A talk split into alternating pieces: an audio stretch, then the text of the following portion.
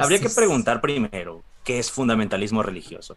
Yo les voy a decir qué es lo que entiendo por fundamentalismo religioso y aquí de alguna forma voy a sacar a colación mi pasado cristiano, ¿no? Y de alguna manera hay una, una predicación que me encontré, bueno, no sé, voy a platicarle aquí al señor Raúl, yo fui cristiano evangélico, a mí mis padres me criaron como católico, pero en mi adolescencia me hice cristiano evangélico y ya, eh, digamos, años después, 10 años después ya me hice, me hice ateo pero tengo este trasfondo como, como cristiano que, que fui mucho tiempo, ¿no? Y yo entiendo como fundamentalismo el, el, tener como unas doctrinas que son, vaya, los fundamentos del según, según un, un, predicador que se llama Albert Moller, no, no, me acuerdo ya cómo, cómo se llamaba, Albert o Arthur, no me acuerdo, pero probablemente ahí les, les suene el, el nombre a algunas personas que estén familiarizadas con el ambiente evangélico.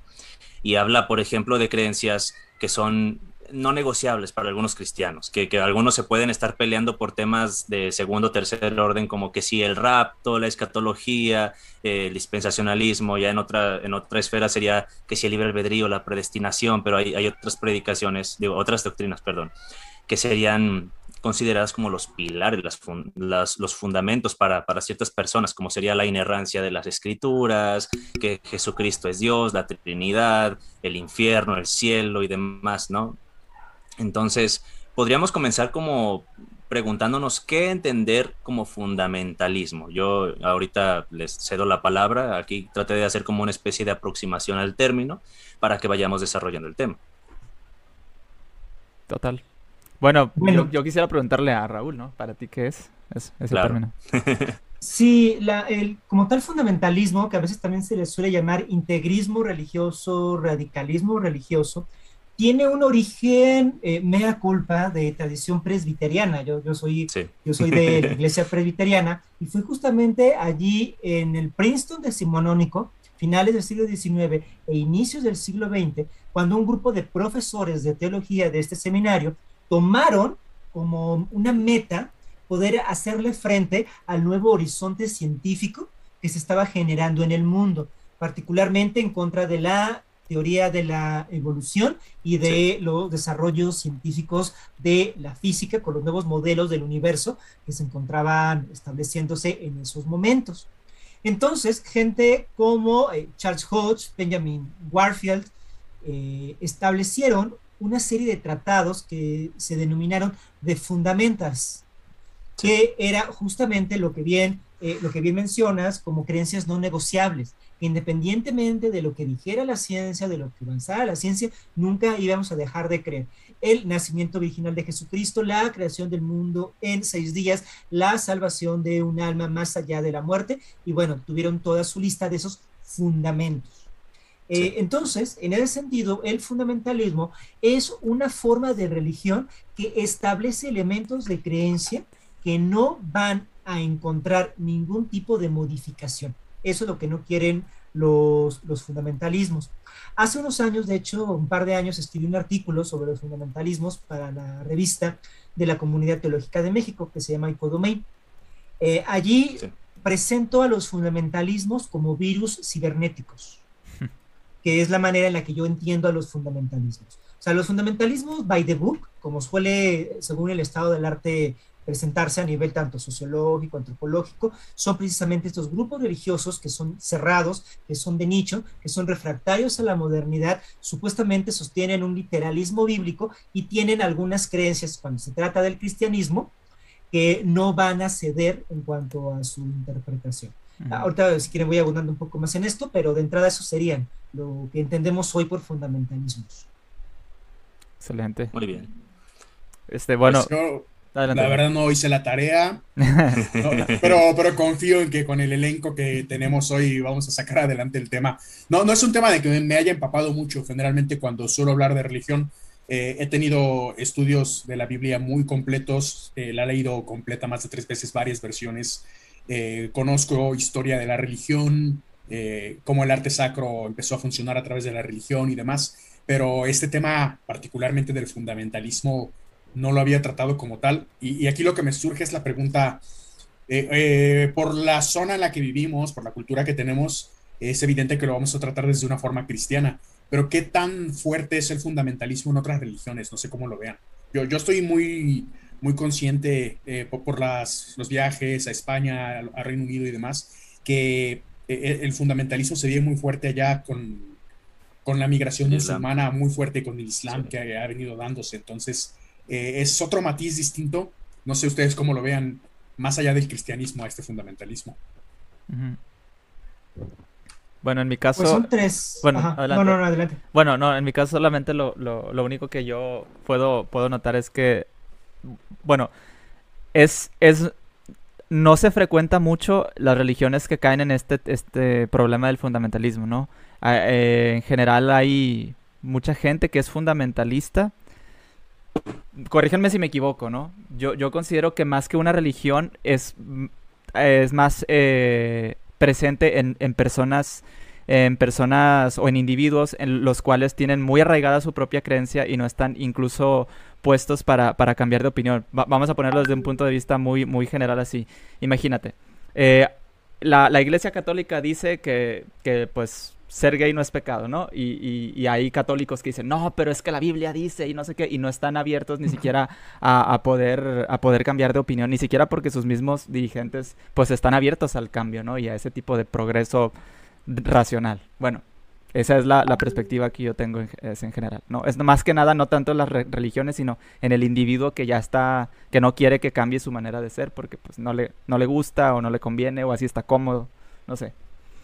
Eh, es muy cierto, es que no es de una religión en particular, sino que son derivaciones de la religión.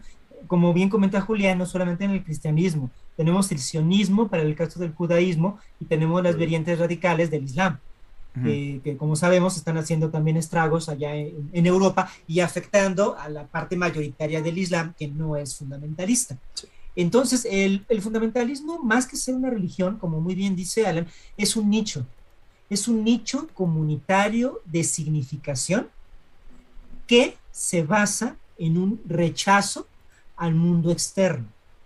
Es decir, ellos van construyendo su propio universo de sentido y no están dispuestos a que desde una perspectiva externa se les pueda contradecir.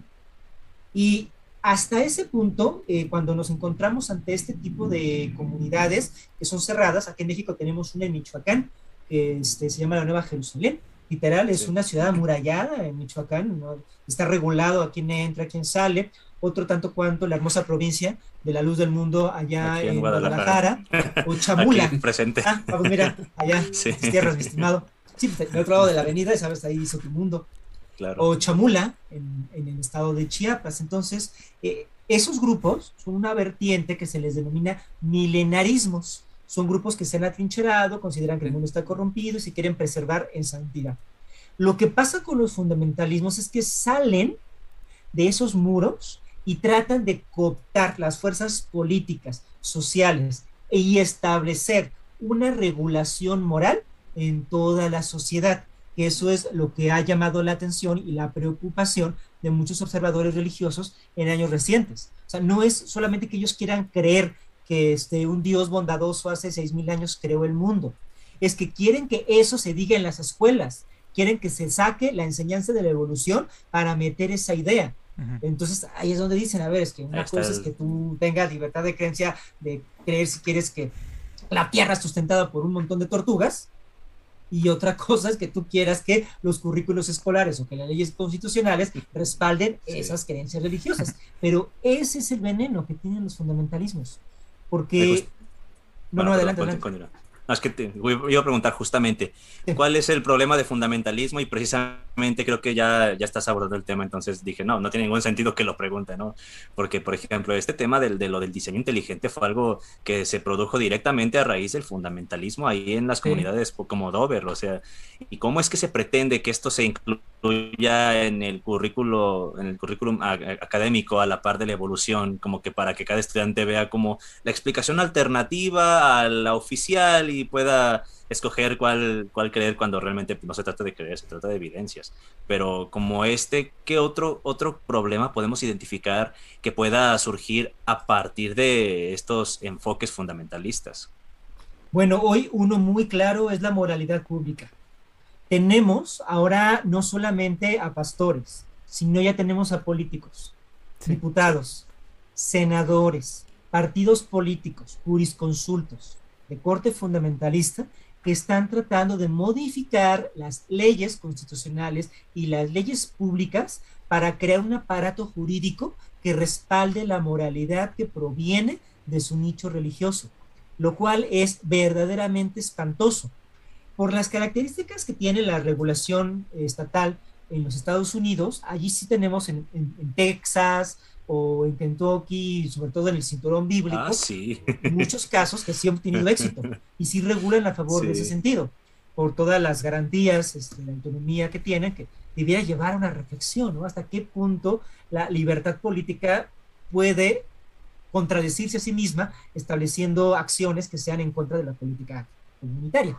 Pero bueno, eso también los hace muy individualistas, por eso están en contra siempre como de todo lo que huela a socialismo o comunidad, porque la única manera de mantener este, este control sobre la moralidad pública es desde el individualismo más radical. Entonces, ese es el problema con el fundamentalismo, que intenta meterse a la sociedad. Por eso eh, yo veo el fundamentalismo como un virus informático, es un troyano. ¿Cómo opera el fundamentalismo? Se van a dar cuenta que es muy semejante a cómo opera un virus. El fundamentalismo no te llega diciendo yo soy fundamentalista. O sea, ningún virus dice, ah, yo soy un virus, ¿eh? Me voy a meter aquí, dale clic, tengo un virus. Dicen eso. Dicen, no, ofreciendo este, esposas rusas, ¿no? Exactamente, te llega durando la píldora con algo súper atractivo. No, Armando entra fácil ahí. pues los fundamentalistas hacen lo mismo, llegan con moral, ética, Estado, incluso Estado laico, fíjate, Estado laico, modernidad, bienestar. Entonces tienen esa fachada. Y que es una fachada supuestamente abierta, no religiosa, porque abiertamente dicen, esto no es religioso. o sea, ¿cómo mienten? Mienten en nombre de Dios. Y además, también, eh, empiezan a tener cuotas de poder. Entonces, cuando menos nos dimos cuenta, en el Congreso descargamos, descargamos al Partido Encuentro Solidario, que ya eh, se metió, descargamos a estos diputados que están votando en contra del aborto, y una vez que se meten al sistema, su objetivo es replicarse, como todo virus. Eh, el virus no se adapta al sistema, hace que el sistema se adapte a su programa y es lo que te desmadra todo tu, software. Entonces lo mismo se encuentran haciendo los fundamentalistas. Una vez que con una fachada mentirosa se descargan o se inoculan dentro del aparato social y dentro del aparato político, van a empezar a hacer acciones para replicar sus ideas y sus perspectivas. Y entonces dice, no, es que aquí estamos invitando a un científico. Y entonces lo que vamos a escuchar es científico sobre el aborto, pues científico sobre la evolución, pero ya estamos contaminados. Para cuando eso ocurre, para cuando se presentan esta gente ya en la Cámara de Diputados o en la Cámara de Senadores, como lo han hecho, ya estamos con el virus dentro.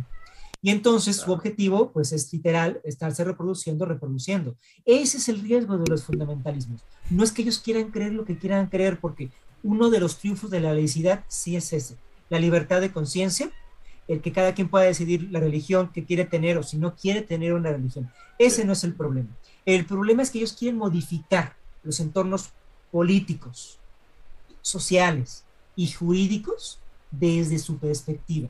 Creo que ahí está el, problema. Es donde la puerta pasó el rabo. O, como diría el, el apologeta Alvin Plantinga, donde el conflicto reside de verdad. recuerda mucho esto a, lo que está pasando últimamente con Agustín Laje, ¿no?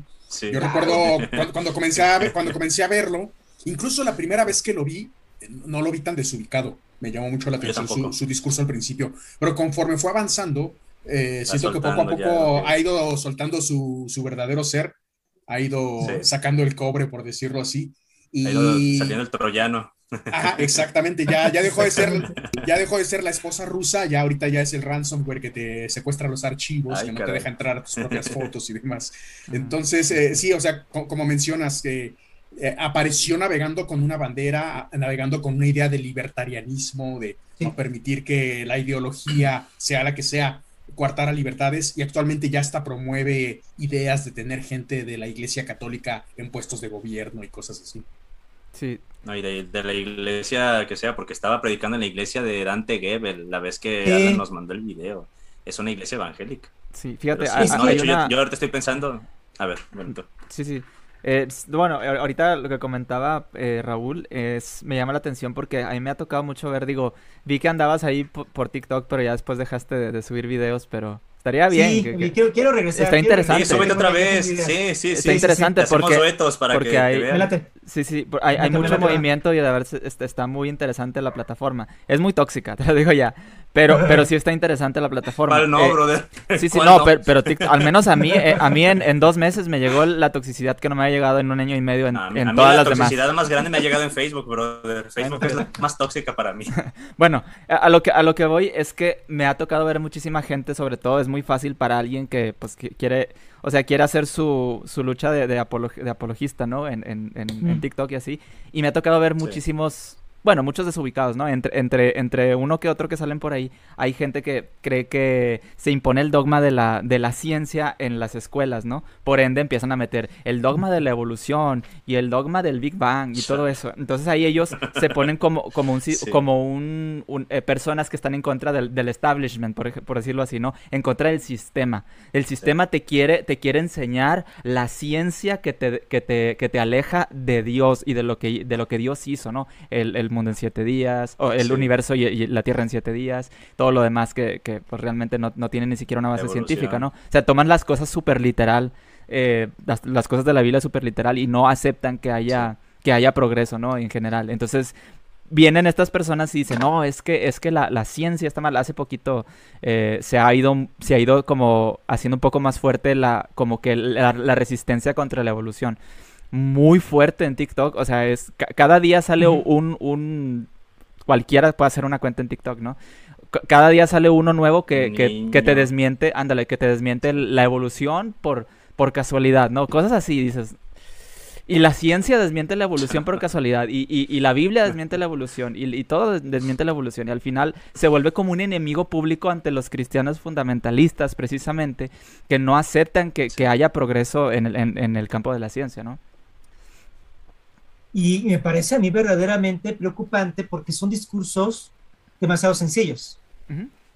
O sea, yo, yo vi un TikTok, ¿no? Estaba un, fulano y tenía un reloj. Y fue con una chica y le vi una playa y dice, a ver, ¿qué ves aquí? Un, ajá, reloj. sí. Entonces, este, ¿y tú crees que esto haya aparecido en la playa o que alguien lo hizo? No, pues alguien lo hizo. Y entonces el mundo, que es mucho más complejo, ¿no crees que tenga un creador? La falacia del relojero, haz de cuenta. Sí, sí, sí, que, sí, que es este, antiquísima, ¿no?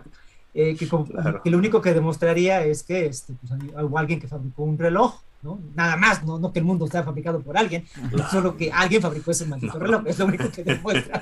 Pero la gente no lo ve así, eh, la, gente lo ve como argumentos muy, eh, que creo que... creen que es muy este, válido. Muy válido porque como señala Mario Bunge, el riesgo de lo evidente, como es evidente, es más sencillo de entender, se da por hecho. Y lo que es cierto es que la ciencia, la mayoría de las cosas de la ciencia no son evidentes. O sea, son a partir de un pensamiento complejo, que es lo que a las personas les cuesta trabajo hacer. Entonces, eh, creo que en ese sentido se basan mucho y lo tienen a su favor a nivel discursivo en las evidencias. Porque es evidente que si hay una creación, tiene que haber un creador. Si esto tiene un diseño, tiene que haber un diseñador. Sencillito, ¿no? ¿Para dónde te haces? Es muy evidente. Pero lo que no logran entender es que el pensamiento científico no se basa en solo lo evidente, sino que construye a partir de la complejidad. O sea, eh, el teorema de Pitágoras, exactamente, el teorema de Pitágoras no es precisamente muy evidente. Digo, ya que lo ves una vez, entiendes, ¿no? Porque la suma de los catetos, etcétera, pero originalmente no lo es. Y si nos vamos complejizando cada vez más, pues mientras más nos metemos en la ciencia, menos evidente resultan las cosas. Pero hoy... La cuántica. Sí, e, exactamente, pero es que ese es el tema el miedo al pensamiento complejo. Porque todos estos apologetas y todos estos fundamentalistas se basan con discursos de la evidencia, con discursos de lo que está allí, con discursos de lo incontrovertible. Y les está funcionando muy bien. Desafortunadamente, creo que no se les ha hecho la contrarréplica de forma adecuada. Porque la contrarréplica para los fundamentalistas no es ir sobre otras evidencias, porque estamos jugando su mismo juego, sino que la, réplica es complejizar el pensamiento, enseñar realmente lo que significa la ciencia, qué diferencia hay entre un dogma que no se puede dudar y la ciencia que te invita a dudar. Es abismal, ¿no? Y sin embargo, Este, hoy ellos se llenan la boca diciendo que su perspectiva es científica y que Dios está demostrado científicamente y que por eso no se puede dudar de Dios. Y eso no es la ciencia. La ciencia no te quita la duda, la ciencia te hace dudar más, y te da las herramientas para que desmanteles el sistema de donde viene el argumento. Eh, así funciona. Creo que eso, hace falta filosofía de la ciencia, creo que es lo que puede ayudar a contrarrestar a muchos de estos eh, fundamentalistas faranduleros. Justamente acabas de responder la pregunta que tenía pensado hacerte. ¿Cuál sería la propuesta que tienes o cómo se podría solucionar este problema con los fundamentalistas? Pero pues digo, nuevamente como hace rato, tengo las preguntas en la mente y cuando te las piensas, ella la estás haciendo. Yo creo que Dios te las está soplando, Dios te está dando revelación ahí. Eso suena muy feo. Como, decía Sócrates, tengo un demonio que me inspira. Sí, ya que te susurra al oído. a mí otra pregunta que... Bueno, Julián, Julián. A ver, nada, de rápido era esto que, que, me vino a la mente, que estábamos hablando de, lo, de la falacia de relojero. relojero. Es algo que toca Carl Sagan en, en, uno de los libros, la verdad no me acuerdo en este momento si es en El mundo y sus demonios o El cerebro de Broca, creo más bien que es en El cerebro de Broca. Y esa, ese fragmento del libro de Carl Sagan lo utilizan los testigos de Jehová en un libro que ellos tienen que se llama La vida cómo se presentó aquí, por evolución o por creación. y sacan completamente de contexto la idea de Carl Sagan. E incluso dan a entender en este libro que Carl Sagan estaba reconociendo la existencia de un creador al hablarlo así. Cuando Carl Sagan lo que está diciendo es, nosotros como humanos vemos un reloj y le atribuimos a un relojero la existencia del reloj porque esa es nuestra visión humana respecto a los objetos que conocemos. No quiere decir que, todo, que toda materia o que todo objeto en el universo tenga que corresponder con las mismas características, porque no todo tiene esta visión desde el punto de vista del ser humano. Y los testigos de Jehová lo usan en este libro eh, de la forma más ruin y vil posible, tratando incluso de meterle una ideología a Carl Sagan que él nunca tuvo y de la cual él nunca habló. Claro. Pues es lo mismo que hicieron con Richard Dawkins en la otra entrevista donde dicen que él aceptó el creacionismo. lo que se conoce como la falacia este el quote mining. No, este, yo, yo quiero preguntarle algo. Bueno, white mining, nomás voy a, voy a decirlo aquí para la gente, que es una falacia que consiste en tomar descontextualizadamente la palabra de alguien y darle un significado que no es el que, el que originalmente pretendía transmitirse o que se puede entender si lo ves en contexto. Bueno, quiero preguntarle una cosa Raúl. Me parece evidente que no eres un fundamentalista, pero igual te lo voy a preguntar para que pues, hagamos aquí la plática, ¿no? eres, eres fundamentalista y en caso de serlo o de no serlo, ¿qué te ha llevado a, a, esto, no? Es decir, a que seas o a que no seas fundamentalista o cómo, cómo tú podrías describir, digamos, tu propia visión y tu propia experiencia. Bueno, eh, no me considero como tal eh, un fundamentalista eh, en ese sentido de querer que otras personas piensen lo que yo creo. Eh, yo me defino como un agnóstico radical. Estoy dispuesto a perder la fe y si es necesario volver a creer.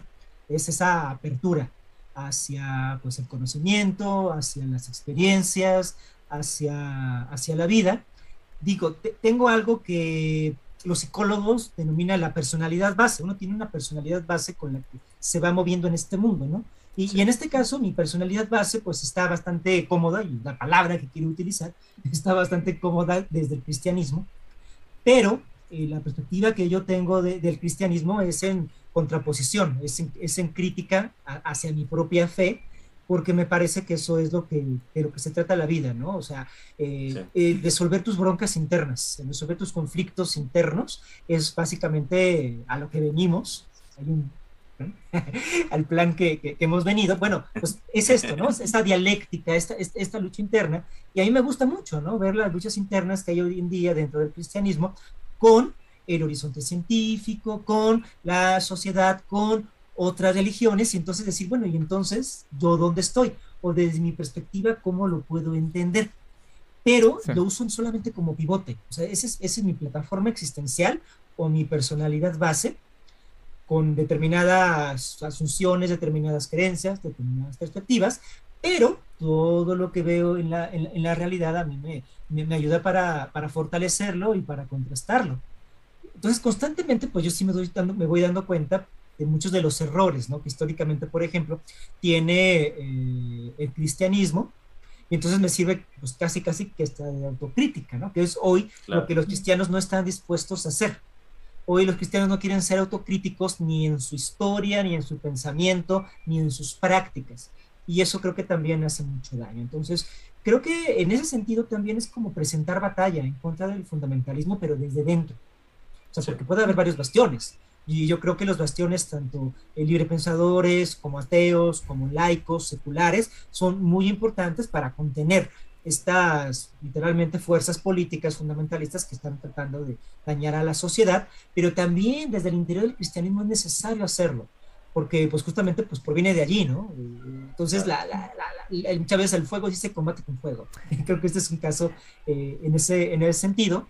Y, y de hecho hay una, hay, una, hay una vertiente o vertientes distintas de cristianismos que van en ese sentido.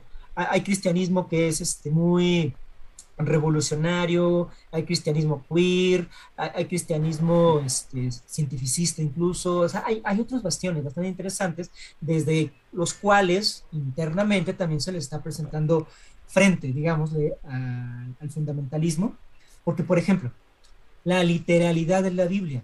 Yo les puedo apostar que ningún fundamentalista es completamente literal en la Biblia. No. No puede. No, no, no se puede. Por ejemplo, empezamos en la Biblia. Bereshit bara Elohim, Génesis 1.1 en el principio crearon los dioses. Así dice, Elohim es plural. Si tú quieres ser literal, tienes que reconocer que fueron dioses quienes crearon este mundo. Y ningún fundamentalista te va a decir que creen dioses porque es politeísmo y ellos son moniteístas. ¿De qué fundamentalismo me estás hablando? Cuando Dios se le presenta a Abraham en Génesis 17.1, dice, yo soy el Chadai. Y el Chadai significa el dios de las montañas, la diosa de las montañas. O sea, de las montañas, es la de los pechos. sí, sí, lo vi en tu predicación el otro día. Entonces, ningún fundamentalista te va a aceptar eso. Pero literalmente dice que Dios tiene tetas. Es que son, son literalistas de, de, la traducción que ellos leyeron o que les enseñaron, ¿no? Es que mi Biblia católica es lo que dice, ¿no? Hablábamos ahorita, ahorita, Julián, de los testigos de Jehová. Ellos, ellos agarran muy literal lo que dice su propia Biblia. Hay, hay otros testigos de Jehová por ahí que Incluso se me hace raro, pero hay unos que agarran otras, otras versiones, ¿no? Otras traducciones, pero... Con reservas. Con reservas. Porque cualquier, cualquier traducción de la Biblia te va a decir que a las brujas tienes que matarlas. Afortunadamente, el día de hoy ya no es como en Salem, porque eso sí se llevó a su práctica en algún momento. Afortunadamente, el día de hoy, eso ya no es literal. Si el hijo te sale borracho, tienes que apedrearlo. Eso ya no lo hace. Sí, es cierto. Hay que agradecer que no lo, o si tu no hija lo haga. perdió la virginidad. Fuera Creo que quien más puede agradecerlo de los que estamos hablando ahorita soy yo. sí, sí. Claro. Eh, eh, entonces, vean, es, es que es, es, otra de las fachadas de los fundamentalistas que te dicen, ah, es que seguimos la Biblia al pie de la letra. En realidad no están siguiendo la Biblia al pie de la letra, porque si tú tratas de seguir la Biblia al pie de la letra, eh, se te va a hacer completamente imposible. Cualquier traducción va a decir, Jehová se arrepintió en su corazón. ¿Qué haces con eso? Se supone que Dios no se arrepiente, pero ahí está literalito que sí. Tienes que empezar a hacer varios entre versículos para salir del problema. Sí, sí, sí. De hecho, y, y, se ha humanizado. O sea, ah, es, mejor dicho, no se ha humanizado. El, el, Dios. Siempre estuvo humanizado. Siempre ha sido. La humanidad ha cambiado, es otra cosa. Por eso Dios ha cambiado también. O sea, el, el, concepto de Dios siempre ha sido precisamente. Yo lo, yo lo veo así, ¿no? Es el concepto de Dios es como la, la idealización de la, del, del, del, humano, ¿no? Es como que, ajá, ¿cuál es el, el, la meta a, la cual el humano quiere llegar, ¿no? Una idealización así muy, muy sublime de, de su propio, de su propia existencia, ¿no? En general. Entonces, te, te, presentan a un ser que, pues, entiende cosas que uno no entiende, ¿no? Precisamente es lo que haces eh, cuando, cuando le das, le das eh, esa, esa capacidad de, de de poder responder, entre comillas, eh, cosas que nosotros no podemos hacer, ¿no? Oye, no entendemos la lluvia, Dios. No, no entendemos esto, Dios lo hizo. O tal Dios lo hizo, o X Dios lo hizo. Entonces, prácticamente nosotros queremos dar esa, esa explicación y al no poder hacerlo, pues creamos una, una identidad la cual, entre comillas, sí puede responder, ¿no? Eh, fíjate ah, que era algo muy, eh, muy rico en su momento también en el mundo escandinavo. Ah, no. Eh, a, esto que referías de, los dioses que tienen diferentes objetivos y diferentes interpretaciones desde el punto de vista de la necesidad humana, era algo muy rico en el mundo escandinavo, porque ya no, a pesar de que había un dios padre de todo, que era Odín, y, y le, le secundaba Thor, que era eh, según la representación para algunos su hijo, para otros no, para otros era un dios extra, tenían un, panteón de dioses muy grande y muy específico de acuerdo a diferentes circunstancias. Y igual pasa lo mismo con Grecia, que después se hereda Roma. Creo que incluso en, Mesoamérica, con las creencias de, eh, de los aztecas, los mexicas en general, Huitzilopochtli y, otros, eh, había una diversidad mayor en cuanto a dioses y en cuanto a lo que dedicaba cada dios para la creencia de las personas, que no sé en qué momento el mundo hebreo, sé, sé que desde principio no era solamente un dios al que adoraban. Eh, eh, pero llegó un momento en el que empezaron a, juntar todo esto, sincretizaron sus pensamientos y su ideología para darle forma a este Yahvé como tal. Claro. Ah, fíjate, voy a, comentar una cosa que vi hace, hace poquito. No sé si alguno de ustedes conoce el canal de Mauricio, pero él, comentaba una cosa respecto al. Te estás trabando mucho, Armando. Va desarrollándose me estoy trabando. Ok, vale, vale, vale. Eh, voy, a, voy a repetir. Si, si, me vuelvo a trabar, pues hago. ¿Te refieres a Mauricio Schwartz? ¿O de quién? No, Mauricio Ordóñez. Ah, Ordóñez, ok. Mauricio Ordóñez, sí, sí, sí. Él, este. Que, les digo que estaba comentando sobre el desarrollo de. ¿Me trabé? no, ya no. Estás, estás bien, estás bien. No estoy trabado. Ok, ok, ok. Es que yo sí veo la imagen de Alan congelada. Este, les comentaba de, este brother que está comentando del, desarrollo del Dios en el Antiguo Testamento, cómo es que probablemente tenga que ver el desarrollo de la civilización de los hebreos pasando de ser nómadas a ser sedentarios. Por ejemplo, ustedes ven el libro de Levítico catalogando animales como puros e impuros y resulta que los animales impuros eran animales muy propios de las sociedades sedentarias y algunos que tienen ahí como animales puros son, digamos, animales más fáciles de transportar y también este, algunas de las eh, cuestiones del, santuario, pues era un tabernáculo, un, santuario transportable, móvil. Ya hasta después tuvieron su templo. Pero las características de Dios van, al parecer, correspondiéndose con el, el paso de la sociedad a través de la historia por sus diferentes etapas. Eh, no sé aquí ustedes qué, qué, opinen al respecto. A mí me pareció muy interesante.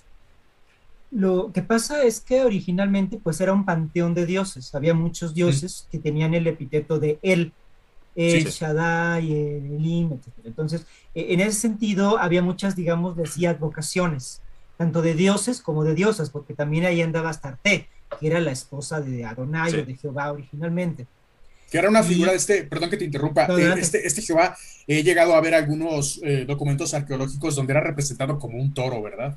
Sí, era un toro. De hecho, de hecho diciéndolo más, eh, más radical y honestamente, era un toro con el pito enorme. Sí, es que es lo que ve Isaías. Cuando Isaías en, Isaías 6 dice que estaba él delante de la gloria de Dios, ese, esa palabra en hebreo, gloria, pues también hace vocación al pene. Sí, sí, ahí, estaba, estaba Isaías. Me acuerdo. Viendo a Dios con una tremenda erección. Pues, me, acuerdo del video que, que, donde hablaste de eso, estuvo buenísimo. Yo también me acuerdo. que tiene mucho, es que tiene, tiene mucho regambre, pues justamente de cualquier tradición religiosa de la antigüedad. Esta combinación de la sexualidad, de la adolescencia tanto del hombre como de la mujer, etcétera.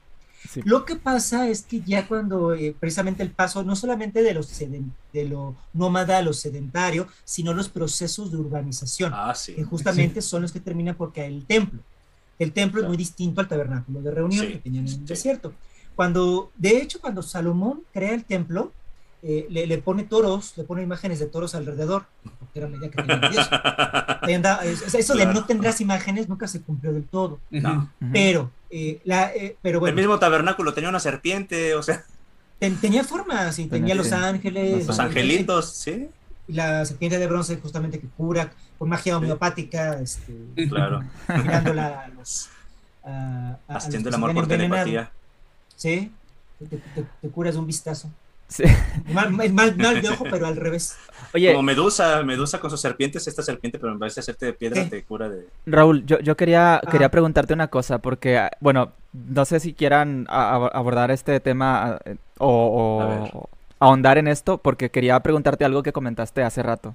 No sé si, si quieran pasar a otro tema o, le seguimos con esto, porque a mí me interesa, o al menos como un paréntesis. Hace ratito tú, tú, comentabas, y no quería que se me olvidara, precisamente era que tú decías que hay que, hay que contrarrestar este pensamiento muy fundamentalista mediante, pues mediante el pensamiento escéptico, crítico y así, ¿no?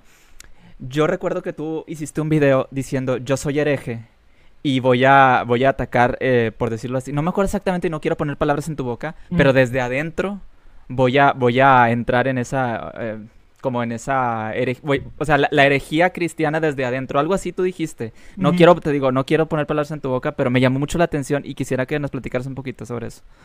Sí, claro, es una responsabilidad cristiana.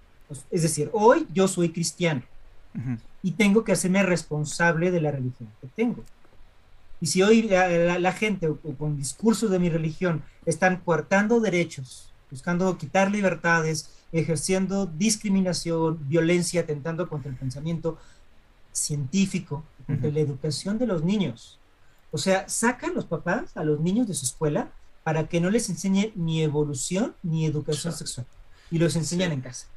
Entonces, si eso está ocurriendo desde mi propia religión y desde mi o utilizando los discursos de mi propia fe, pues yo me tengo que hacer responsable de eso y mi objetivo pues es sencillamente eso, ¿no? Eh, señalar que lo que están haciendo esas personas con supuestos criterios cristianos, bíblicos, teológicos o lo que sea, están mal.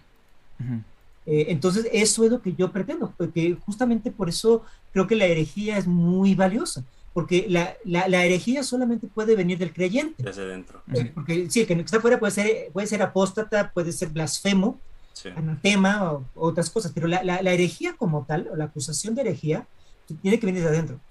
Por eso a los indígenas el Santo Oficio no los juzgaba. Eh, únicamente juzgaba a, la, gente, a la gente española o a los mestizos, porque creían que los indígenas, como eran niños, eh, no podían ser juzgados por, este, por el Santo Oficio.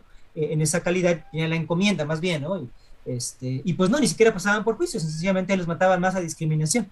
Por eso, si tú vas a las, a las taulas oficiales del Santo Oficio, pues en toda la época de la colonia solo mataron a dos personas.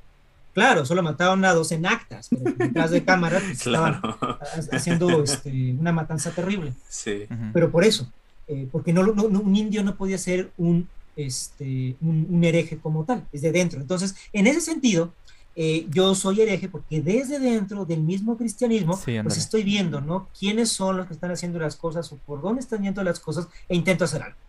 O sea, únicamente es no me quiero quedar cruzado de brazos. Si en algo puedo contribuir para que estas facciones antiderechos, violentas y discriminatorias puedan contenerse, me doy por bien servido.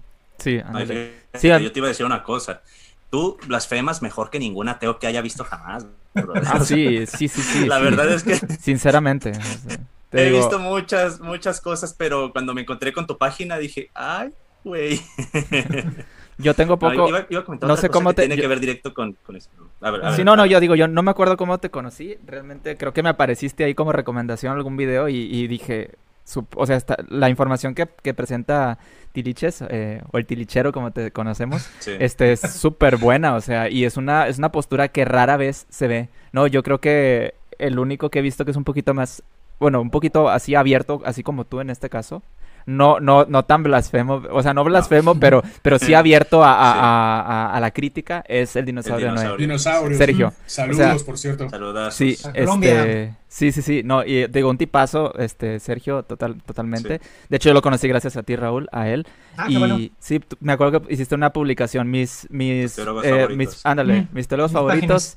Y, y, ahí entre ellos pusiste varios y los chequé a todos, pero me quedé con el dinosaurio, ¿no? Porque dije, eh, no, sé, tiene una manera de explicar las cosas muy bien y todo. Y hasta lo tuve también en el podcast, estuvo, estuvo, ah, estuvo platicando con nosotros y toda la cosa. En, también aquí en, ¿cómo se dice? En La Navaja. No ha estado en la navaja todavía. Ah, no es cierto. Estuvimos, estuvimos con Félix Benzán. Sí es cierto, sí es cierto. y yo, brother. Sí es cierto. no estaba Julián. Me, no existía la navaja en aquel entonces. Tiene razón, tiene razón, pues me confundí. Lo, lo, tendremos después. Lo tendremos luego, lo tendremos luego, pero bueno. Probablemente, probablemente la, la, semana que sigue él y yo tengamos un directo también. Ah, excelente. Ah, qué buena onda. Bueno, el, punto es, el punto es que a mí me llama mucho la atención que de, de tanta gente que, que, se planta, como te dije hace rato en TikTok, plantándose en contra de la ciencia y la evolución y el establishment de, de, que va en contra de, las enseñanzas de Dios o de la Biblia, ¿no?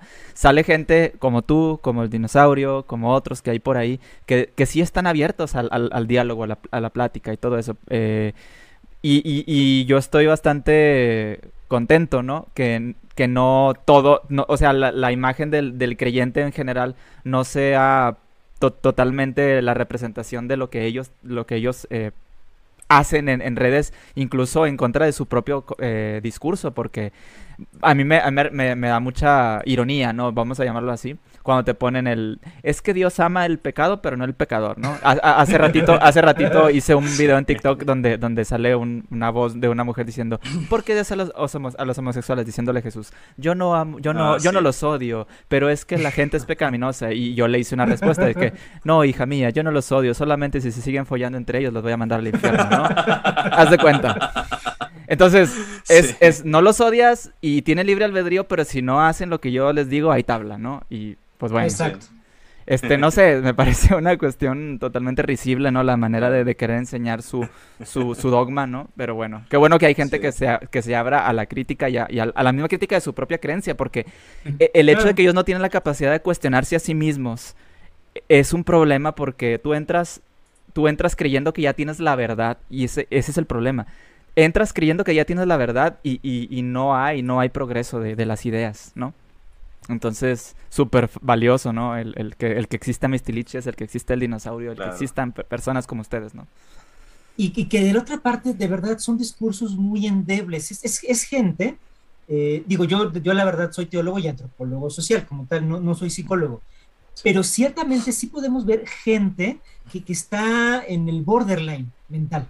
O sea, es, es, es, gente que tiene una grave crisis de, de, representación de la realidad porque intenta vivir en este mundo con un pensamiento que es completamente opuesto a las realidades del mundo. Y entonces, en el afán de poder como que conciliar o hacer este, su, que su fe predomine sobre el mundo, pues se encuentran diciendo barbaridades y media.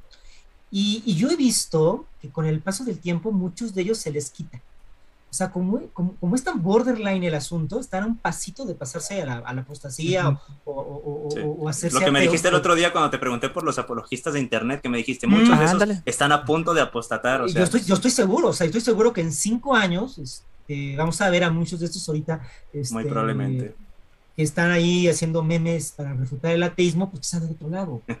Porque sí tienen problemas, o sea, se ve que sí tienen problemas. Eh, y además un, este, un machismo muy radical. o sea, la moralidad sexual del cristianismo sí les está afectando la, la, cabeza, sí. Este, muy, muy, muy grave. Yo creo que, este, o sea, no puedes vivir mucho tiempo así.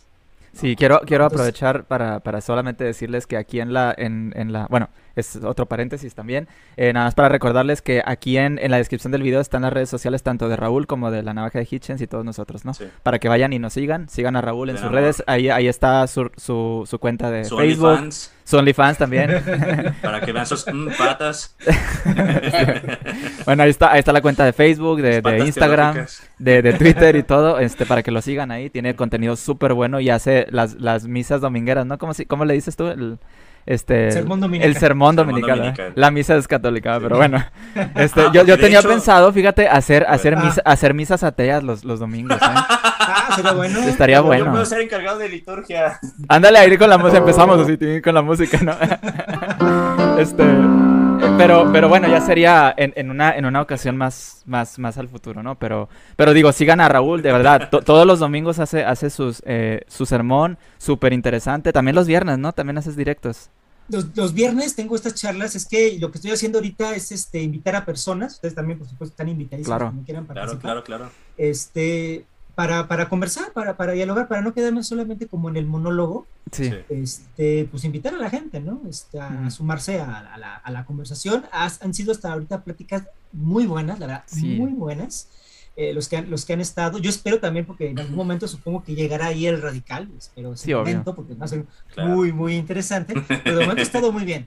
Entonces, los viernes tengo este diálogo colectivo, eh, los domingos tengo el sermón dominical y a lo largo de la semana pues grabo de repente algunas capsulillas eh, que ya estoy regresando a los formatos cortos. Entonces, justamente ya ahorita, ahorita que estoy regresando a los formatos cortos, ya estoy pensando también en algunos este, TikTok. Espero organizarlo ya para el siguiente semestre, porque ha crecido. Ahora, la, la verdad que yo abrí TikTok desde 2018. Sí, es lo que estaba viendo. Tú tienes cuenta, pero videos súper viejísimos. De hecho, hasta te veo más Te, voy a. Eh, de hecho, por ejemplo, eh, hace poco Armando este, compartió un video tuyo ahí en TikTok y, le dije, pues, ah. pues etiquétalo, ¿no? Yo, yo te etiqueté ahí, pero creo que no lo usas. Porque no, no, no, lo, yo, no sabía que lo tenías. Voy a, checar las notificaciones. No, yo no, yo no te etiqueté porque no sabía que lo tenías. Y de hecho, vi tu mm. TikTok porque Alan te etiquetó. Sí. Ya me metí y vi en unos en los que sales con el pelo un poco más largo y te ves así más, más chavalón. Sí, sí, Pero sí, este, vi que ya tienes, está muy viejito los videos. Uh, te dijo, te dijo que te ves acabado. ¿Te crees? no, no es cierto. No, no es cierto. Este, no, pero... pero, Yo, yo, empecé pronto en TikTok, además que ahorita me ha costado trabajo seguir creando el contenido, pero sí espero regresar. Porque sí, además, ahorita se ha venido. Se ha venido una buena onda. Sí, adelante. adelante, adelante. Te, iba, a decir que era antes de que a TikTok lo popularizara Trump queriendo prohibirlo, ¿no? Ya sé. Sí. Antes de que fuera mainstream, ¿no? Y que llegaran los modos cristianos, porque ahora sí que cuando yo llegué todo era paraje. Entonces no había tanto cristiano. Y ahorita se sumaron, se empezaron a sumar muchos, de estos. No, te, vas a sorprender con lo que vas a ver. La ventaja de TikTok en, cuanto a su, digo, patrocínanos TikTok, que ya sabemos que no le paga a nadie TikTok, pero, pero la ventaja es que es muy fácil hacer contenido ahí, muy fácil. Sí. Entonces, esa es una, buena manera también. No, y no solo hacer contenido, interactuar también. Interactuar y, y, por lo mismo de que interactúas y la gente te, te contesta, igual la gente que te contesta también te difunde. De alguna u otra manera quedas ahí. Es fácil, excepto si eres Pippen, ¿no? Porque creo que cada, cada dos ah, días lo censuran. Todo el tiempo lo censuran, no manches. Así que chiste, o, Skeptic Thinker también. O sea, son, los chidos y los andan censurando.